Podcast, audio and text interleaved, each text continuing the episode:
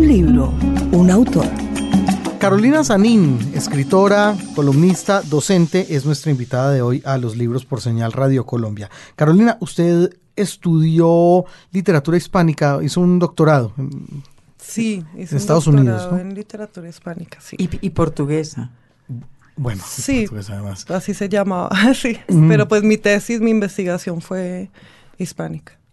Cuando estabas estudiando este, este doctorado, ¿sabía que se iba a dedicar a la, a la literatura o tenía una intención más docente, como igual?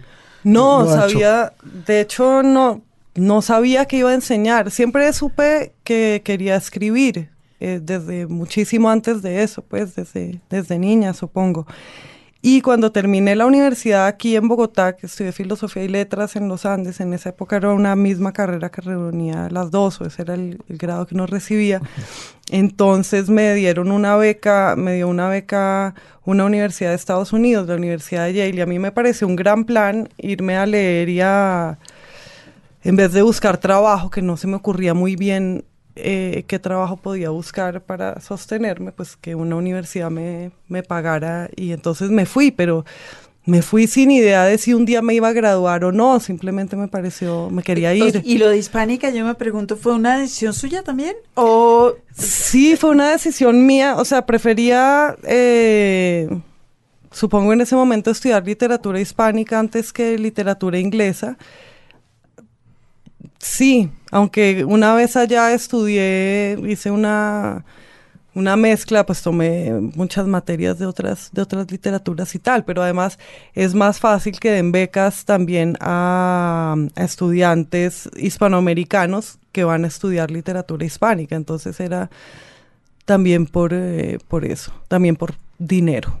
Ah, muy bien. Eh, y nos dice que, pues por supuesto, el, arresto de, escribir venía ya desde mucho antes. ¿Qué recuerda usted de, ese entonces? ¿Cómo supo que usted quería ser escritora? Pues no lo supe un día, eh, cuando desde que era muy, muy pequeña escribía cosas, poemas y cuentos y cosas. Tuve una profesora en el colegio que fue muy estimulante para eso, que es Yolanda Reyes, que es escritora también. Yo tenía como ocho años cuando fue mi profesora y vio que me gustaba escribir y escribía yo siendo su alumna. Entonces luego hubo un taller literario en el colegio desde que yo tenía, no sé, como 11 años y yo me metí en una de esas actividades eh, ¿Cómo es que se llaman? Em, lúdicas. No, es que, es que lúdicas. las que, las vocacionales alguna cosa así, es que lúdicas. Las que, Está bueno. Pero lúdicas suena bien. Sí, claro, es maravilloso, Es una palabrísima. Las que no tocan, las eh, opcionales o algo. Ah, las, temáticas son actividades ilúdicas. Ilúdicas, antilúdicas. En fin, entonces escribía regular, esa era, bien. Escribía regularmente, pues desde eso, desde el comienzo de la adolescencia, me imagino, y luego, y publicaba en esas publicaciones del colegio. y, y entonces sí, siempre supe que iba a escribir una cosa u otra. Luego, de hecho, entré a estudiar Derecho antes de que enseñara, entrar a estudiar Filosofía y Letras y me cambié. Pero Ajá, yo, paremos ahí, porque derechos, yo estoy pensando que usted estuvo en el colegio en, en un momento excepcional, eh, en el que además le paraban muchas bolas al tema de escritura creativa. a mí me tinca que por culpa de Yolanda, claro, que organiza y se inventa cosas por todos lados, eh, y que ha tenido ese gusanito desde chiquita ella también. Eh, y sin embargo, derecho.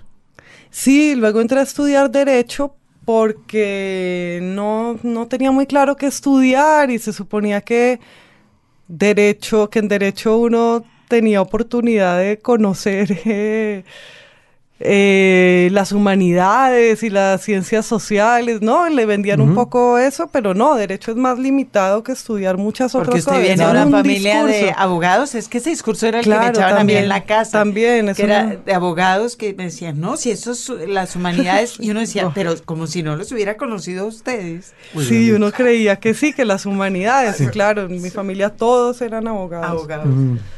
Y entonces entré a estudiar derecho y estudié tres semestres y no entendía, no entendía muy bien, ni siquiera me iba muy bien porque no, no sabía qué contestar en los exámenes, no era por donde yo entendía las cosas, era raro.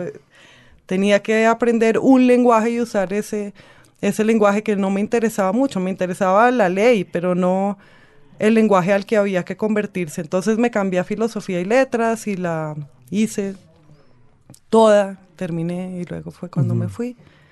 Y entonces cuando me fui no sabía que quería ser profesora. De hecho, eh, después, eh, a, a, mitad del doctorado, me fui a vivir a España y viví ahí trabajando sobre todo en trabajos editoriales, traduje libros y recomendaba libros para editoriales también. Y luego se me ocurrió terminar el doctorado y, y, luego encontré un trabajo como profesora y desde la primera semana que di clases me fascinó y me sorprendió cuánto me gustaba. Yo quiero volver al derecho, porque claro, una de las cosas más divertidas de lo que usted escribe, y en los niños específicamente, es genial, es lo de los lenguajes. Mm. Usted se burla todo el tiempo de los idiolectos, de, la burocracia, por ejemplo. En el caso específico de los niños, Laura eh, tiene, no es un encontronazo, es como, como la vida misma con, con bienestar familiar, ¿verdad?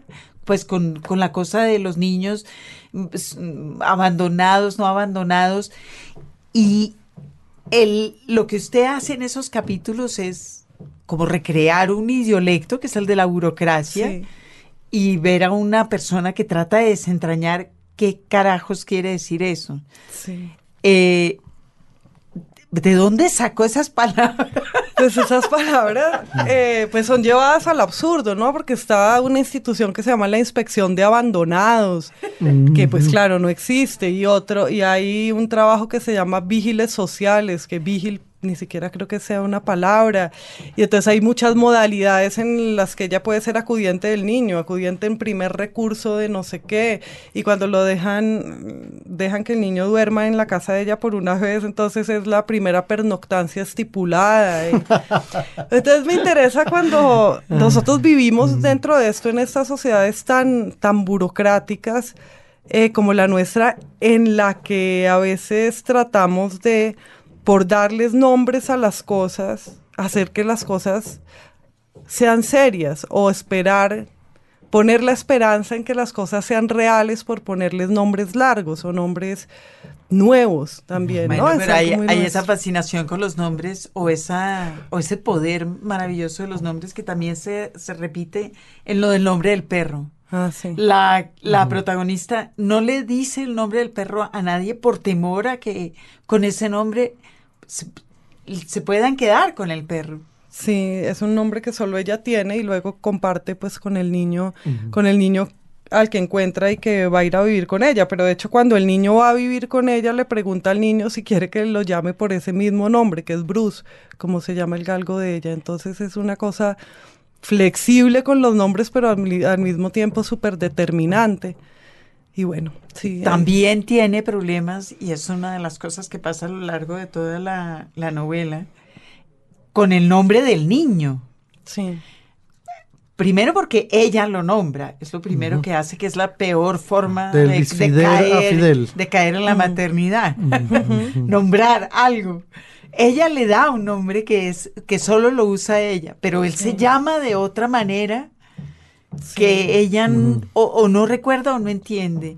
Y después hay esa lista maravillosa de niños que encuentra la investigadora. Ah, niños. Encuéntreme a este niño y la investigadora se inventa tres páginas de niños a quienes le pasan cosas. Sí, este niño cuando llega donde ella dice que se llama Elvis Fider, pero a ella Elvis le parece como de alguien mayor. Claro que luego le enseña muchas cosas sobre Elvis Presley, pero en ese momento le parece que es un nombre que no le cuadra. Y Fidel, pues le parece un verbo en infinitivo, entonces tampoco se siente cómoda llamándolo así. Entonces empieza a llamarlo Fidel, pero no sabe muy bien cuándo. Y luego están todos esos niños, que ese capítulo me costó mucho, era mucho más largo. Eh, ella contrata a alguien para que lo busque una vez que lo ha vuelto a perder porque lo ha dejado en un centro de acogida en segundo grado, como se llamara, lo deja pues en un orfanato y lo pierde y entonces para volverlo a buscar tiene que contratar a alguien que le ayude y esa persona le muestra un informe con niños que pueden ser él, porque los nombres suenan parecidos o porque en los días en que ella lo encontró el niño estaba ausente de otro lugar, entonces le da un informe que es un poco cruel, pues de otros niños abandonados o niños perdidos, porque no tienen nada que ver con este, eh, y, reseña las biografías de, de los niños, entonces son los niños que están pues dentro de los niños. Es absolutamente horroroso. Hasta que ya se pasa de rosca y el último niño candidato es una niña que además vivió un solo día, se murió al día de nacer, entonces pues un poco que le están tomando el pelo a ella, una broma muy macabra. Pero sí hay como una cierta incapacidad, no exasperada ni irritada, como la mía en la vida real, pero una cierta incapacidad de comunicarse con el mundo de las instituciones. Sí, pero no solo de las instituciones, también de todos los lenguajes como formulaicos, porque también hay, se acuerda, un vendedor que de esos que venden cosas en el bus y que adornan mucho el lenguaje también. Y, que, es un vendedor que es un atracador o un atracador. Sí, las dos cosas. Es un atracador guion vendedor. Y es que es muy difícil entender entender a la gente en el mundo, ¿no? Pues entender los discursos, o sea, eh, por cómo habla alguien, sobre todo por cómo dice alguien, por lo que dice alguien, pues no sabemos mucho acerca de alguien ni de nada. Entonces moverse en el mundo a través de las palabras es muchas veces perderse, es, perderse muchas veces al día. Y entonces trato de, ser consciente de eso mientras, mientras escribo el, el libro y consciente también de que cuanto yo esté diciendo ahí, lo que está contando es otra historia que no es la que estoy contando también. Entonces, supongo que... Pero no hay ahí una intención de mostrar algo que me parece que, que pasa en los niños todo el tiempo, que es que la gente adopta unas ciertas fórmulas de acuerdo a lo que cree que uno quiere oír. Sí, ¿no? Sí. Y a lo que, y a lo que espera aparentar. Todo el mundo se siente, siente que el lenguaje, y eso yo creo que pasa cada vez más, aunque no sé cada vez, si es cada vez más porque pues, yo solo he vivido esta vida, pero que la gente siente que el lenguaje es muy ajeno a ellos, es algo que no es propio. Y entonces se hablan cada vez más con fórmulas e histrionismos y hay palabras, eso no es parte de la novela, es parte de otras reflexiones que se van haciendo como malas palabras, como palabras casi pornográficas y son los verbos más frecuentes y más, y más precisos, como poner, ¿no? Que nadie dice poner, sino colocar y vamos, vamos sintiendo que hablamos mal. Ya nadie, ya todo el mundo corrige el vaso de agua con un vaso con agua y ahora están ah, corrigiendo la botella con agua. El, lenguaje tiene una marca de clase social muy ah, brava en Colombia.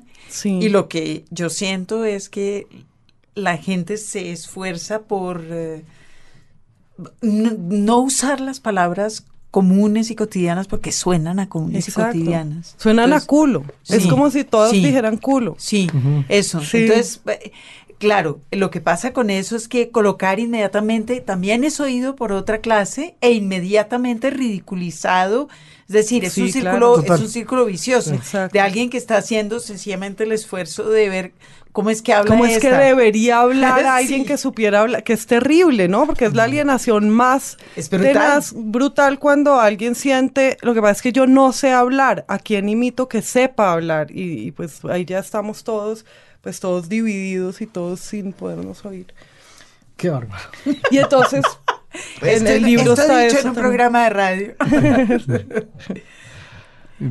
en el libro está eso, pero también hay una cosa como de burla, de, de, de, satirizar y de crear, digamos, mundos imaginarios mm. que sean satíricos. Y eso me, lleva, por supuesto, al, otro, al otro libro que tenemos aquí, Yo Soy que es de Destiempo, otra editorial independiente, y un libro que se deriva no necesariamente, obviamente es una lectura independiente. Es una, sí, es un capítulo más de un... Pero que claramente forma una parte de un trabajo muy largo suyo con eh, el maestro Pedro Manrique Figueroa, que yo creo que ya va a ser... Eh, ya va a existir. Pues eh, primero ya existe, pero ya va a ser muy importante, claro. Ah, sí. Ya, Sí, ya, es muy ya está haciendo. Mm. Usted no ha oído hablar de. Pero claro que he oído hablar de Pedro Mira. Tiene un documental, Lo, ¿cómo no? Lo conocí Sí. tanto. Mis, mis papás, creo. Yo vi el docu- Yo. Ah, claro, lo conocí. lo. Bueno, vale la pena aclararlo, ¿no, Era- Margarita? no, mejor aún, era conocido. Mm. Era, Era, conocido. cono- era una persona conocidísima. conocidísima. Eh, yo, yo quiero preguntar, ¿cómo cayó usted en esa alianza letal eh, con Lucas Ospina? Y, Con y- Luis Ospina ¿Y cómo también. es su relación Sí. con este conocidísimo Pedro Manrique? Pues esto es muy, muy viejo. Hace en el 90 y, ¿qué? 96, el año 95, cuando nos estábamos graduando de la universidad, Lucas y yo, que éramos, somos amigos desde entonces, él y François Boucher y Bernardo Ortiz hicieron un trabajo sobre Pedro Manrique y mostraron en la universidad unos collages de la autoría de Pedro Manrique, entonces son sus descubridores. Y más adelante, unos tres años después, Lucas eh, empezó a publicar una revista que se llamaba Valdés, que era una revista de poca circulación, gratuita, de textos sobre arte y de algunos textos literarios de los Andes, sobre todo de gente, estudiantes y ex estudiantes de los Andes y profesores de los Andes. Y entonces me invitó a que escribiera, o, yo le pregunté si podía escribir, no me acuerdo, eh, partes de la biografía de Pedro Manrique, porque a mí me había gustado mucho eso de que ellos crearan a un auto, a un artista.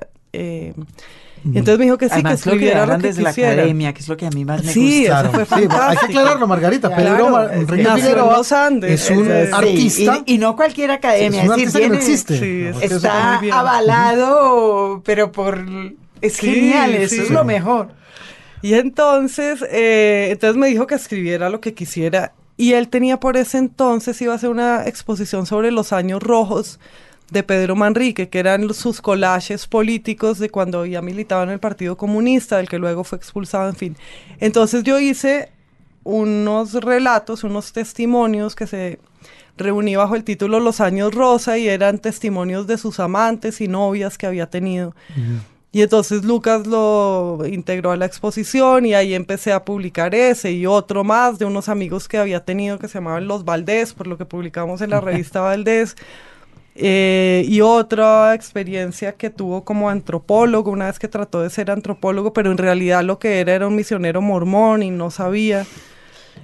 Y, y entonces publiqué todos esos textos en esa época, como en el año 2000 finalmente, 99-2000. Y el año pasado se me ocurrió reunirlos, como que estaba Mirando una de esas revistas y, y me y lo volví a leer alguno y me gustaron. Y entonces convencí, pues le pregunté a Federico que si los quería eh, publicar, se los mandé y le gustaron y se convenció de publicarlos.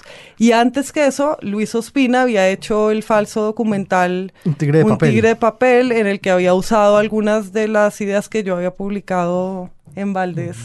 Hay una cosa que es clarísima, es que cuando se asumen una cantidad de hechos históricos sobre un personaje ficticio en el cual también otras personas han colaborado, Carolina, así uno esté redactando eh, un párrafo completamente académico, serio, como uno quiera, el, el humor es desbordante, no hay manera de, de evitar Sí. que, que el humor salga por todo lado, ¿no? Sí, pues todo ese libro Yo Soy Yo es de chistes, es, es un chiste y a veces de hecho se va la mano, por, se me va la mano porque hago un chiste sobre otro y otro y, y bueno, no sé si hagan reír. A mí me decían reír cuando los escribía y no sé si Qué en general reír. Oigan, hoy estoy, hoy estoy un poquito en shock porque ahora estamos hablando con Juan Carlos Garay, con quien hacemos un programa diariamente, ustedes lo saben, oyentes de Señal Radio Colombia, La Onda Sonora, y empezamos a hablar de un disco de Frank Zappa que se llama Francesco Zappa, y son unas composiciones supuestamente de un compositor del siglo XVIII tocadas por Frank Zappa en un sintetizador.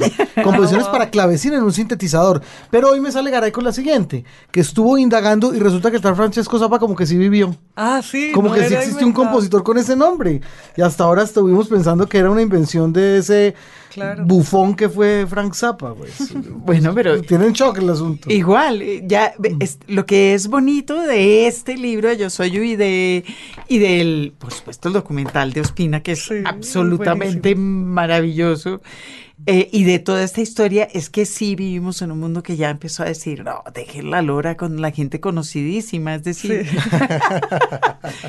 no importa, es, no importa, es un poco lo que dices, si Francesco Zappa existió, no, no importa. Y es que además ser conocidísimo es en todo caso ser inventado, ¿no? Claro. Es, ser un personaje inventado, es lo mismo. Y se los, se los inventa además muchas veces la academia, que es, que ahora está en la cosa como de la recuperación en la memoria, y entonces como constantemente debe ir eh, en otra dirección de la, por ejemplo, de la edición comercial. Todo el tiempo está diciendo, ah, es que la gran escritora colombiana del siglo XX es una escritora que no es muy conocida, sino por mí. Sí. Escribía épica, pero también novela social de avanzada profundo realismo y un conocimiento de su sociedad, etcétera, etcétera, sí, mm. y que para comer escribía una columna de etiqueta en una revista femenina de la época, etcétera, etcétera, etcétera. Qué bueno. Y ahí está, ahí lo tenemos. y podemos escribir la obra de esa persona. Uno de los de los relatos de alguno de los libros de, de Daniel Samper Pisano habla de cuando una de sus niñas llega ya a decirle que tienen que buscar como de lugar la biografía de eh, la escritora Abigail Colorado. Y que la que mandó a pedir la biografía fue su profesora Josefa Castillo. Resulta que la niña se había confundido de personajes y estos, ante la ignorancia, tuvieron que inventarse una biografía de Abigail Colorado, que ella lleva a la clase y por supuesto le va muy mal. Pero eso suena bastante bien. Llamarse uno Josefa, Josefa, Castillo. Una maravilla. Carolina, ¿en qué anda ahorita? ¿Qué está trabajando en este momento en materia de, escritura? Pues ahora estoy eh, revisando los niños una vez más porque va a haber una reedición el año entrante. ¿Pero eso significa que puede haber cambios en Sí, va a haber cambios. Sí. Eso está bueno porque hay escritores que dicen, yo publico para no volver a hacer un solo cambio. Básicamente. Y hay otros como Carolina Sanín que son la pesadilla de los editores. como Bioy Casares, que hacía Terrible. Ya que lo va a reeditar, déjeme yo le... ¡No! Ah, bueno, ¿con qué esas tenemos? A ver. Entonces, bueno, acabo de hacer eso, hacer otros cambios. Además, terminé metiendo...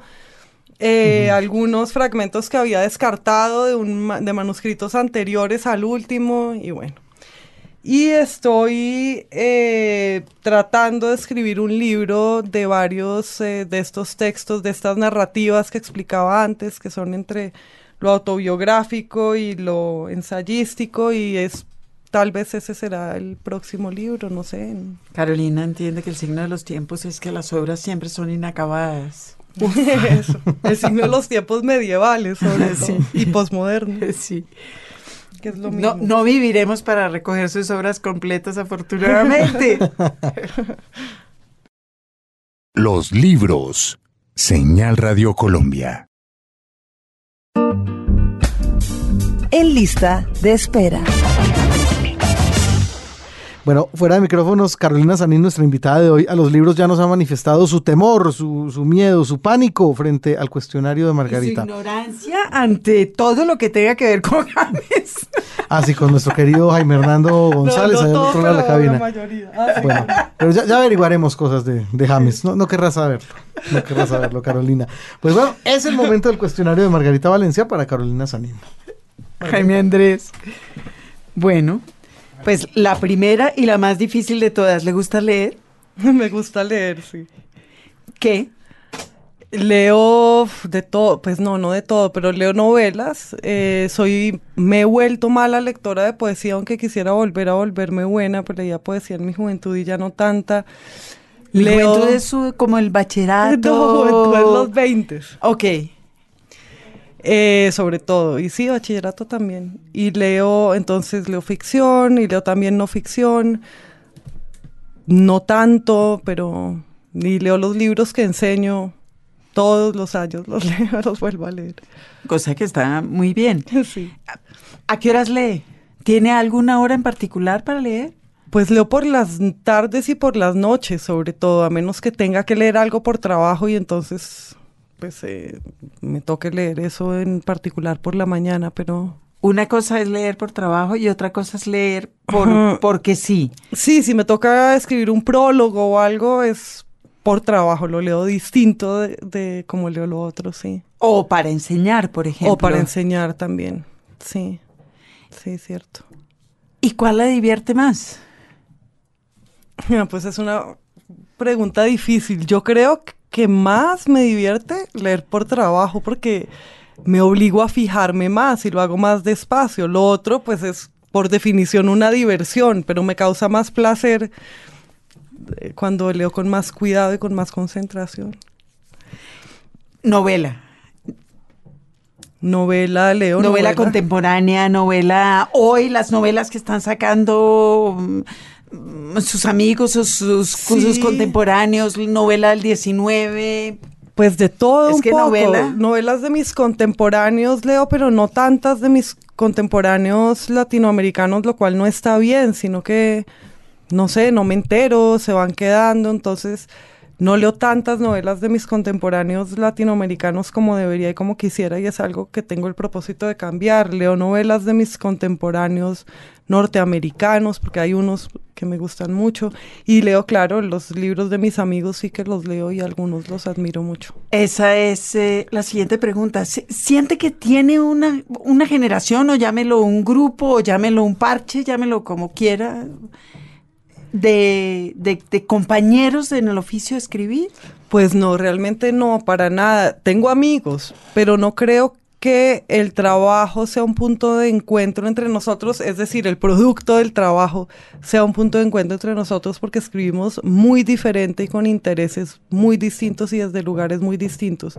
No creo que ellos sientan lo mismo eh, no creo que ellos se sientan distintos con respecto a mí. Creo que todos somos conscientes de que no hay un grupo con una búsqueda estética que los una en, en, Colombia.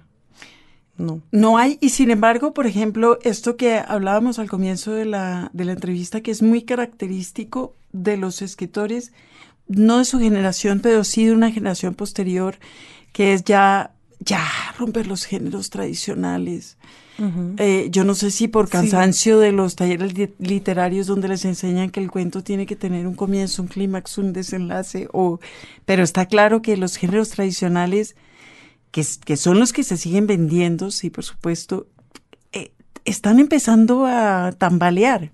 Sí, yo creo que algunos tenemos esa inquietud, pero no somos tantos realmente. Cárdenas, por ejemplo. Exacto, estaba pensando en Juan Cárdenas, que es el otro ejemplo que se me ocurre en Colombia, de lo que conozco, creo que no, no podría dar otro ejemplo que, el de él.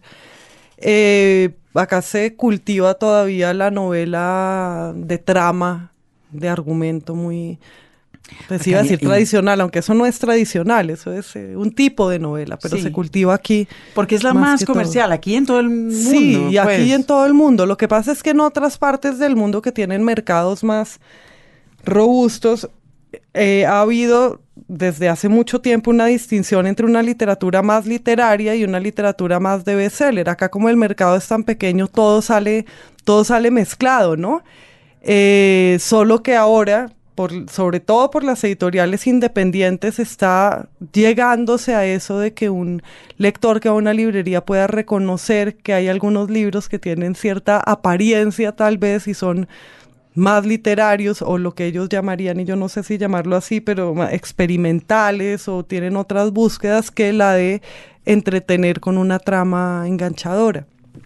Pero, pero sí, creo que en Colombia no, no somos muchos. ¿Y usted cree que, los lectores reconocen en las editoriales independientes ese tipo de textos? Yo creo que los lectores, eh, muy lectores, sí están viendo un poco eso, en las editoriales independientes no solo de Colombia, sino de otras partes, ¿no? Van a las librerías y empiezan a reconocer que hay sellos, no sé, que publican, eh, digamos, textos contemporáneos de autores que no son necesariamente los más vendidos ni los que más van a vender o, o hacer. ¿Y usted no tiene la sensación de que, por ejemplo, los editores independientes españoles, y esto claro que no forma parte del cuestionario, están en la dirección opuesta a lo que usted dice, eh, recostados en lo más tradicional de la literatura? Pues algunos sí. Por ejemplo, en ese afán de ilustrarlo todo, que a mí me parece un poquito, un poquito charro, ¿no? Un poquito tu mochito. Tu mocho. O sea, están sacando todos los clásicos, pero con dibujitos. Y, y, no entiendo muy bien cuál es el propósito. Aparentemente eso es muy, muy comercial.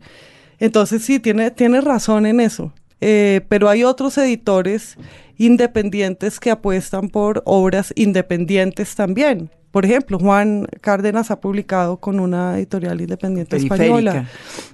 Yo voy a publicar Los Niños con una editorial española que no es una de las independientes nuevas, pero nació como una editorial independiente que es Ciruela pues independiente de los grandes grupos, es quien lo va a reeditar el año entrante. Entonces, de todas maneras, sí, sí sigue habiendo en unas ciertas editoriales que no son las grandísimas, nichos para literaturas diferentes o, o excéntricas. Ahora que usted menciona lo de Ciruela, eh, yo lo relacioné con el hecho de que usted también está estrenando a gente y un agente muy ah, extraño y muy independiente también, es decir, muy excepcional dentro del... Eh, sí con, una lista de autores muy rara, una agente mexicana. ¿Cómo llegó allá? Tengo un agente que se llama em, Víctor Hurtado y es mexicano, pero vive en Barcelona y representa a otros colombianos también al tiempo que a mí. Eh, una agencia que se llama Viclit. Y llegué a él, él me contactó porque le había alguien le había hablado de que le gustaría lo que yo escribía y aparentemente le gustó y le mandé otras cosas y le mandé los niños que en ese momento no se había publicado y bueno, esa ha sido la historia. Es un buen agente. Eso, ¿y está contenta con un agente? Es la siguiente estoy pregunta. súper contenta con, con, este agente Víctor, sí. ¿Qué le da a un agente que no, que, es decir, que, ¿qué le aporta a su vida literaria a un agente? Pues un agente negocia derechos, que es algo que ni sé hacer ni, ni, aprendería. Eh, también sabe qué editoriales podrían estar interesadas en lo que yo hago, en lo que hace determinado escritor, mucho más que alguien que no está muy pendiente pues, del mercado del libro. Eso. Y también, claro, es un lector, es un primer lector y eso es bueno tenerlo. Ay, volvemos al cuestionario. ¿Su libro favorito durante la adolescencia? Durante la adolescencia mis libros favoritos creo que eran los de Germán Hesse como los de como los de tanta gente, muchos. ¿Qué de Germán Hesse? Yo el otro día osé hablar mal de Germán Hesse en un carro con una persona de su edad que me hubiera sacado los ojos si hubiera podido. Yo seguramente, yo hoy en día creo que hablaría mal también de los libros de Hesse, pero creo que son libros importantes para un adolescente. Y me acuerdo que el que más me gustó era uno que me regaló una profesora de español que tenía que se llama María Teresa Samper era Damián. E, era una novela, pues un Bildungsroman típico, pero uno creía que eso no lo había dicho nadie más, o sea, yo no había leído... No se lo habían dicho a uno. Y no se lo habían dicho a uno, exacto. Entonces me pareció importante en el momento en que lo leí. Y creo que es importante para los adolescentes todavía. Eh, usted habla de la importancia de un primer lector que supone tener eh, un agente, ¿cómo ha sido su relación con los editores? Que de hecho, usted tuvo un primer libro que publicó Seix, ¿verdad? Un segundo libro que publicó La desaparecida, Norma. Sí, el segundo y el tercero los publicó Norma. El, de niños y el y, que son como dos mundos diferentes. ¿El de niños sigue existiendo? Sigue existiendo porque Norma pues sigue editando para niños, así que ese sí sigue en las librerías. Un, un, libro siguiente que hizo em, Laguna y otro que hizo Destiempo. Sí. A, ver. Sí, pues. Eh, y ahora es un poco más que diverso. bonitas manos. Sí. Es un poco más diverso que eso porque el editor en Seix y luego, pues en Planeta y luego en Norma era uno mismo, que era Gabriel Iriarte. Él se pasó de una a la otra y entonces yo publiqué mi primer libro con él y luego seguí publicando con él los otros. Ah, ok, se los fue con el editor, está bien. Sí, me fui con el editor. Y eh, y sí, luego publiqué un libro con Panamericana, además, también, que es el de Alfonso biográfico. sí, el de Alfonso el Sabio. Entonces casi que ha sido uno en cada editorial, ¿no? Salvo por Norma, que publiqué dos con Norma. Y, y, y, sí, mis relaciones con los editores han sido buenas. En este último, última experiencia con Laguna, eh, no solo con Felipe González, de quien ya hemos hablado, sino con una mujer que trabaja allí, joven, que se llama Laura Navas, es una súper buena editora. y me hizo fijarme en algunos puntos del texto que estaban como, como incompletos, como que no terminaba de pasar nada en algunos momentos y fue, estuvo estupendo trabajar con ella. Ahora mi editora en España es Elena García Aranda y con ella también he trabajado en algunos puntos del texto, sobre todo porque ellos conocían un manuscrito anterior que yo, que fue por el que compraron el libro y yo lo cambié muchísimo antes de publicarlo con Laguna y saqué corté y corté y corté y entonces ahora estoy metiendo algunas cosas que saqué porque a ellas sí les gustaban las Lo cual me hace pensar que durante todos estos años usted ha sido su propia editora en realidad, quiero decir, la, la persona que lee y corrige y revisa sus textos desde afuera. Sí, sí, en realidad sí, nunca, nunca he... Nunca ha tenido lectores de afuera, un compañero a quien le dice que, es el que padece todos sus manuscritos. Sí, tengo muy buenos amigos que me leen y que me han ayudado mucho a corregir. Eh, Kalmanovitz, por ejemplo.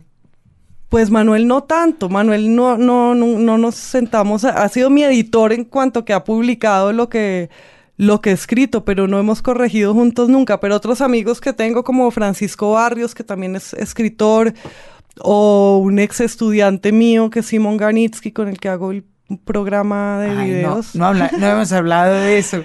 Entonces ellos y Tomás Martín, otro amigo que tengo también ha sido un buen editor mío, que era editor. Era editor. Sí. Así que sí, sí he tenido buenos amigos editores. Otro paréntesis en el cuestionario y no quiero dejar pasar eso. Simón Ganitsky y escuché la verdad. De todas las cosas que usted hace, esa es la que a mí más me divierte. He circulado por las redes esos ah, pequeños videos que hace. ¿De dónde surgió esa idea? Esos son unos videos que están en YouTube y surgió, yo tenía la idea de hacer videos de humor eh, y había hecho un pequeño guion del primero que es sobre el ICFES, sobre las pruebas estas del estado de bachillerato. Y en un momento convencí a unos amigos de que lo hicieran conmigo y no funcionó y, y estaba buscando quién lo hiciera conmigo porque es algo que uno no se anima a hacer solo. O sea, es muy difícil sentarse a decir chistes y hacer payasadas absolutamente solo delante de un trípode. No, no me animaba. Y Simón era estudiante mío y era mi monitor y una vez vi que estaba haciendo por ahí unas entrevistas en chiste en la universidad filmándolas con un computador y enseguida le dije que si quería hacer conmigo otro de esos chistes. Entonces hicimos uno, un primer video como de 8 minutos o 10 minutos, y luego tuvimos una idea para otro y creo que hemos hecho siete. Que no son Esos eh, son Jurgo y son todos. el, el, que yo más he visto y más ha circulado es el del procurador. Ah, eh, pero para los oyentes que no los conocen, se consiguen en YouTube y se llaman Escucha y la Verdad. Escucha y la Verdad, sí. By Carolina Sanís, Monganitz, son realmente sensacionales. Volvemos al cuestionario. Volvemos al cuestionario. al cuestionario. Eh, ¿Se considera un escritor? Ah, ¿Una escritora? Pues yo me considero una escritora porque escribo todos los días, pero tengo, tengo un gran problema con esa figura y de hecho a mis estudiantes de literatura que escriben o de los talleres que hago, les digo que no quieran ser escritores, sino escribir. Eh, cada vez, casi cada vez, pues tampoco voy a exagerar, porque casi cada vez que voy a un lanzamiento, una presentación de un libro y habla un escritor y veo todo esa, ese personaje que se construye alrededor del escritor, cómo hablan de sí mismos y de su propia vida y también dicen generalidades eh, acerca de la literatura y una sentencia tras otra. Realmente cuando digo eso no, no quisiera decir que, que soy escritora, porque me, suena, me suena grande y, y, me suena grande porque me suena pequeño justamente. Grandilocuente en todo sí, caso. Sí, es grandilocuente y pomposo.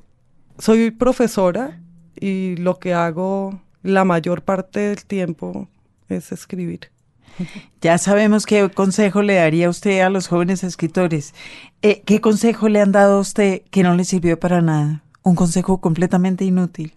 Ay, no sé. Supongo que ha habido mucho. ¿Literario? ¿O, amoroso?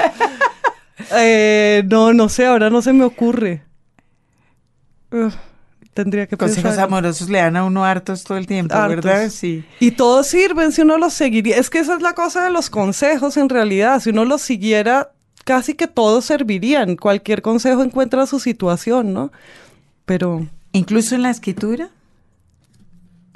eh, es que creo que no me han dado consejos en la escritura. Yo, como no he estudiado mucha escritura creativa, ni he estado en talleres como participante. A ver, ¿cuál consejo?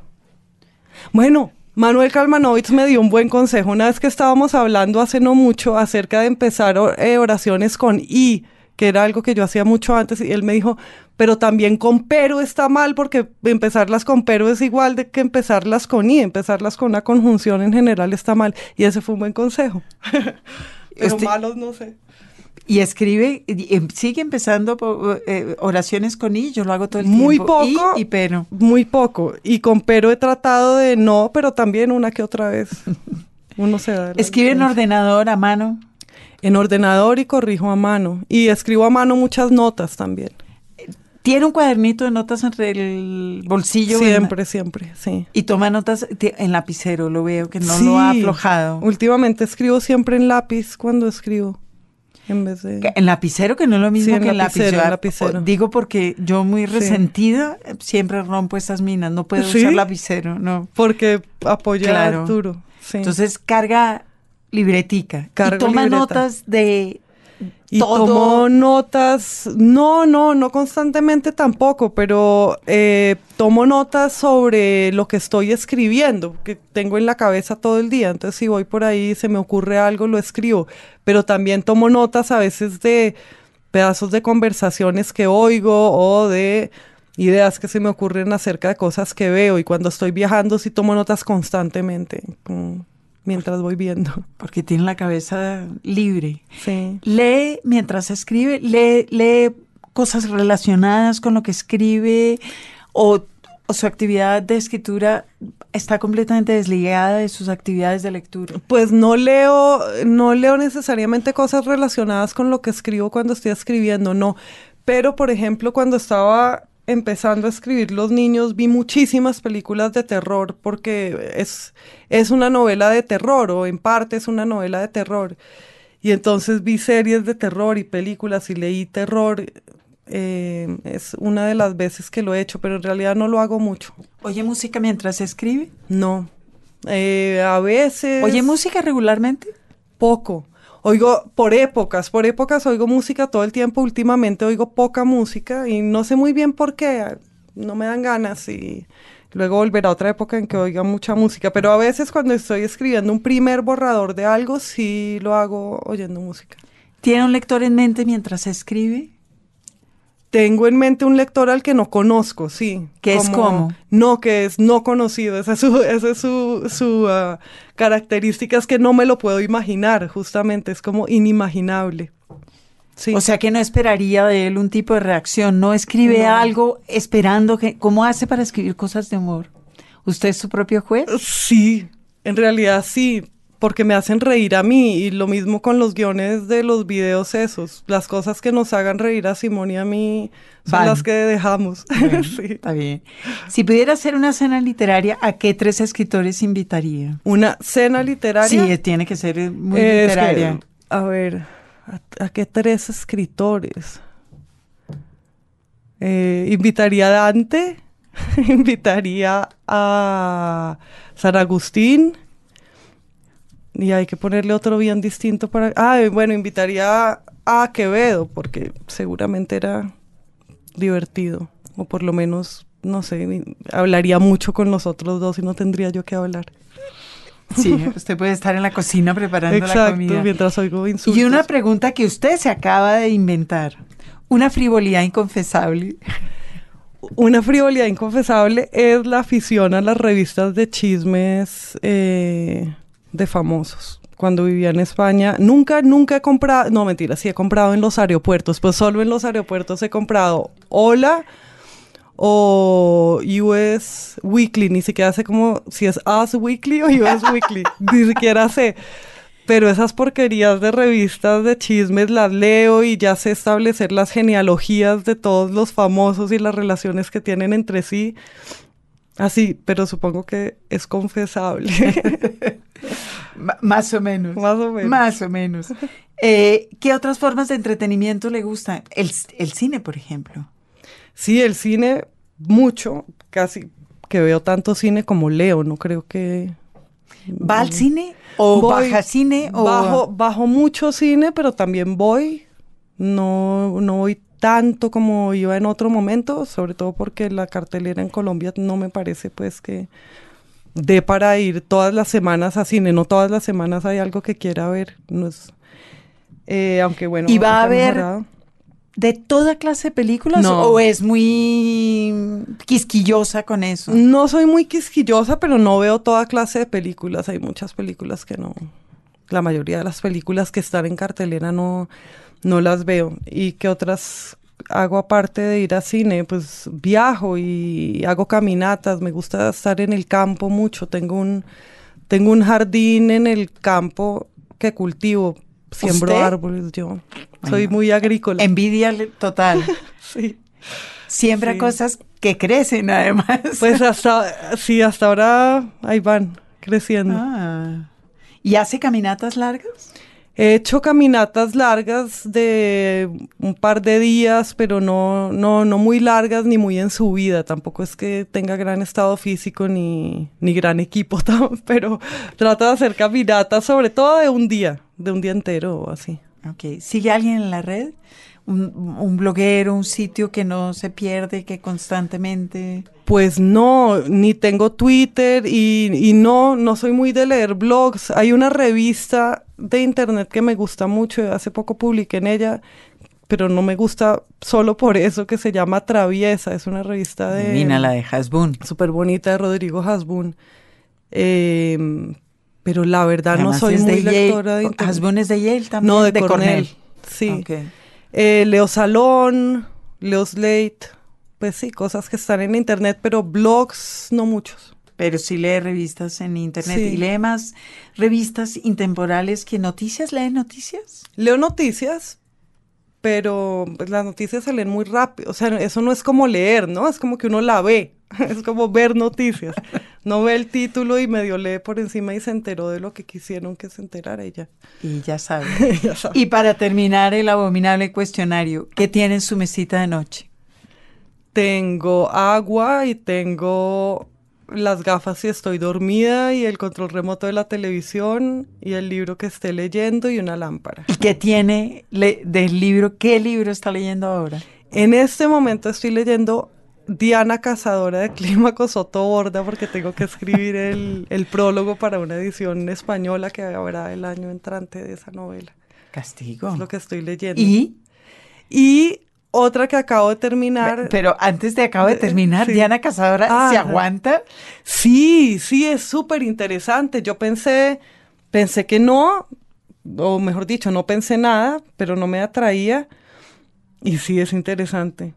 Rara, una prosa súper precisa y súper brillante. Mm. Bien. ¿Y acaba de leer? Una novela muy buena de Mankel que se llama Zapatos Italianos. Me encantó. Los libros. Señal Radio Colombia.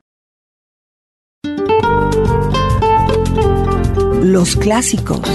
Nuestra sección de clásicos, Margarita, que hacía un tiempito no la teníamos. Es verdad. Sí, sí, pues se nos desjuiciaron los Se nos desjuiciaron los escritores y bueno, les va a traer otro libro bajo los brazos. A, esta que tenemos hoy, a esta escritora que tenemos hoy. Carolina sí es juicio. Le estuve mandando un correo terrorista durante toda la semana. De seis meses. Sí, tío, tío, urgente, no olvidar, cuyo. El clásico, el clásico personal que siempre le pedimos a los escritores. En este caso, nuestra invitada de hoy, Carolina Sanín, que se decantó, me parece, por Juan Ramón Jiménez. Sí. Voy a leer unos eh, pasajes de Platero y yo, unas partes, y un poema de Animal de Fondo, que es un libro de Jiménez. Bueno, queremos saber por qué Juan Ramón. Pues porque me gusta, porque me parece uno de los grandes, grandes poetas españoles. Eh, me interesa Platero y yo por esa integración de la fábula en el recorrido personal. Es un libro que es fabulístico y lleno de, digamos, eh, enseñanzas sobre la vida, por así decirlo, pero se eh, insertan en un, viaje a pie, en un recorrido por Andalucía. Me interesa por las maneras como se piensa lo animal, los animales en el libro y, bueno, bueno, me interesa porque su prosa me parece sublime. Yo quiero hacer una pregunta. ¿Cómo llega uno a querer a Juan Ramón, que por supuesto que es muy querible, pero que es uno de los escritores A más olvidados y B más aborrecidos también en, de habla hispana en el siglo XX? Sí, yo no me acuerdo muy bien cómo llegué. No fui de esas personas eh, que tuvieron que leerlo en el, en el colegio. Llegué de mayor y supongo que por un interés en la literatura mística, que es una de las materias que enseño y que he enseñado. Entonces, eh, no sé, a mí me llevó a Juan Ramón Jiménez más bien la tradición de San Juan de la Cruz que, que de adelante hacia atrás. y, y, no sabía que era tan aborrecido. No, no sé, no me lo habría explicado. Sé, eso sí que no es muy leído y sobre todo si es leído Platero y yo no es leída la poesía mística de él, que me parece que es lo más importante. Bueno, Pretextos nos contó eh, en la, en la, en la entrevista que le hicimos a Borrás que estaban, es, él es otro oh. eh, Juan Ramoniano enloquecido y, es, y nos contó que estaba preparando una edición de las poesías completas. Seguramente. Ah, bueno, y Platero y yo cada vez, cada tres meses encuentran unas noticias de que lo están traduciendo al quechua, al guaraní, una cantidad de dialectos de cualquier lado del, mundo. Es verdad. Sí, es que ese, pues es extraño, ¿no? Porque, por ejemplo, tiene esas transcripciones de habla andaluza que no sé cómo se traducirían o ni siquiera sé si sería importante conservarlas, pero tiene esa cosa coloquial al mismo tiempo que es una gran reflexión acerca de que el animal está en silencio. Eh, y me gusta esa literatura de de meditaciones, hablando de lo de los géneros, del cruce entre los géneros, pues Platero y yo es un gran ejemplo, es un libro de fragmentos. Eh, publicado en el 14, en 1914, así que me parece súper muy moderno en ese sentido, sí. Muy bien. Bueno, entonces adelante, Carolina. Bueno, entonces, pues leer el comienzo para quien no conozca el libro, por ejemplo. Platero. Platero es pequeño, peludo, suave, tan blando por fuera que se diría todo de algodón que no lleva huesos. Solo los espejos de azabache de sus ojos son duros cual dos escarabajos de cristal negro. Lo dejo suelto y se va al prado y acaricia tibiamente con su hocico, rozándolas apenas las florecillas rosas, celestes y gualdas. Lo llamo dulcemente, platero, y viene a mí con un trotecillo alegre que parece que se ríe en no sé qué cascabeleo ideal. Come cuanto le doy. Le gustan las naranjas mandarinas, las uvas moscateles, todas de ámbar, los higos morados con su cristalina gotita de miel.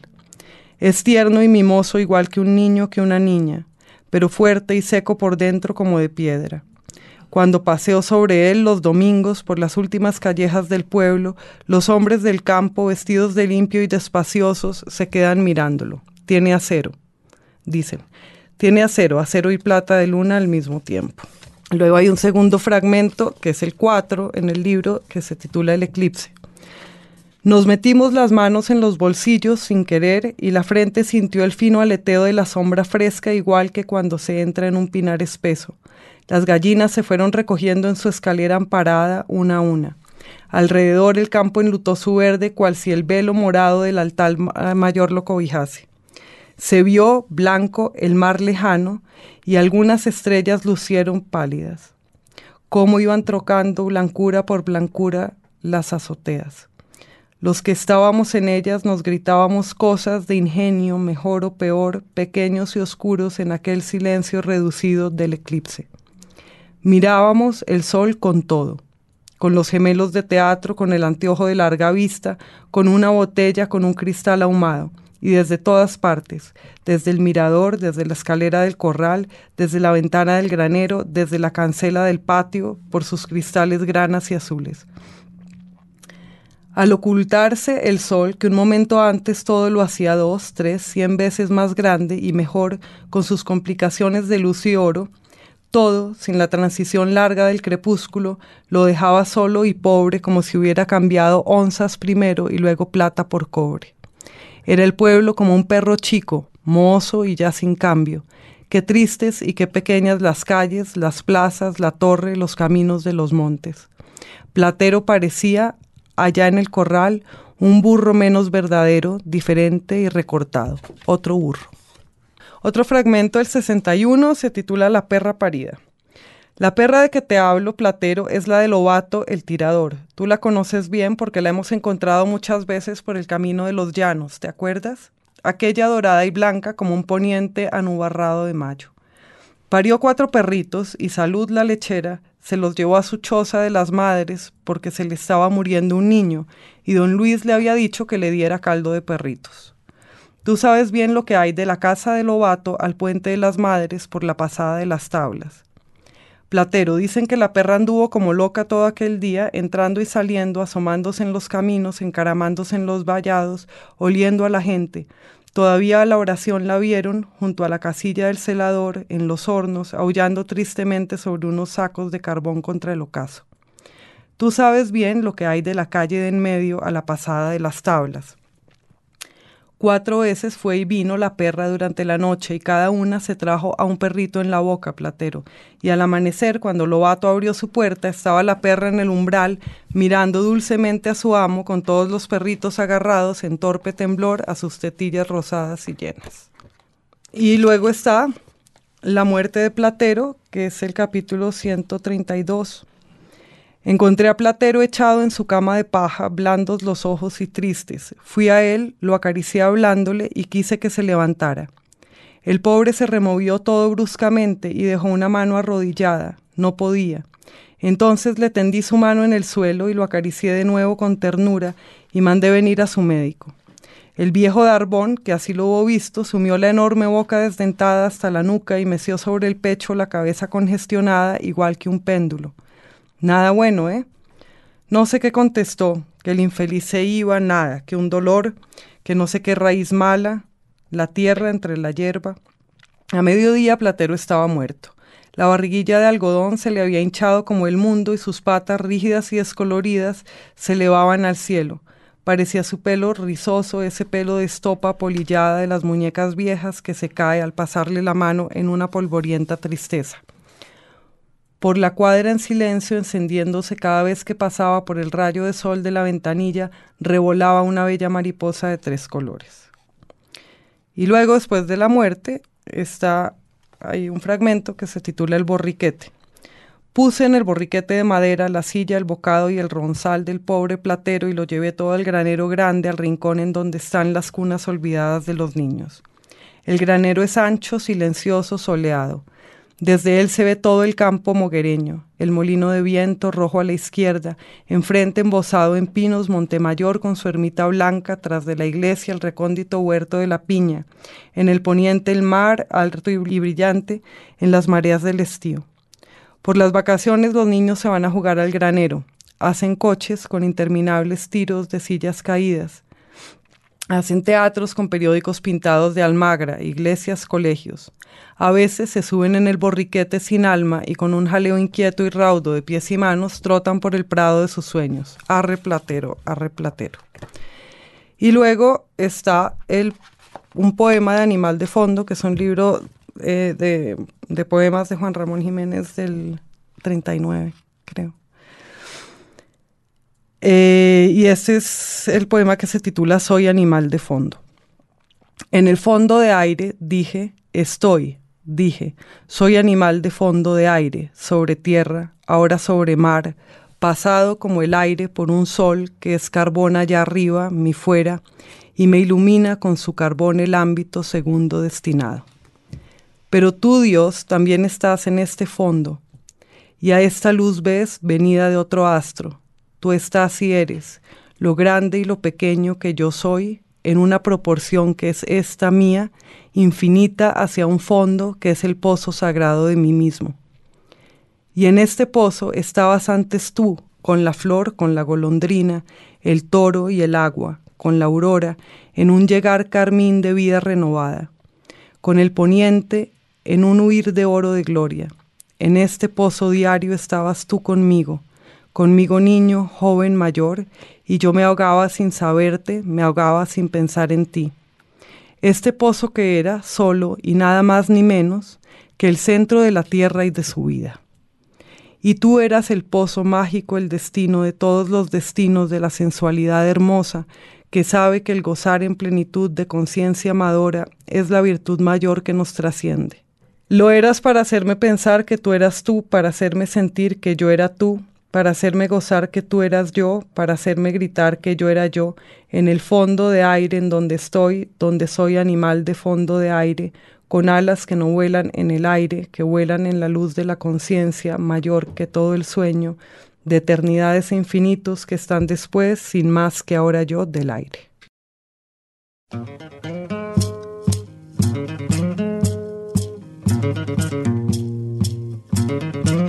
Carolina Sanín fue nuestra invitada de hoy a los libros por Señal Radio Colombia. Aquí estuvimos hablando con ella de los niños, de Yo Soy You y por supuesto de todo lo que tiene que ver con su trabajo como columnista y como docente. Pues Carolina Sanín, mil gracias por estar con nosotros. Gracias Jaime Andrés y gracias Margarita. Gracias a usted por venir, Jaime Andrés. Felices estuvimos, definitivamente. Y hasta este punto los acompañamos James González en Control Master, Margarita Valencia. Gracias. Hasta la próxima.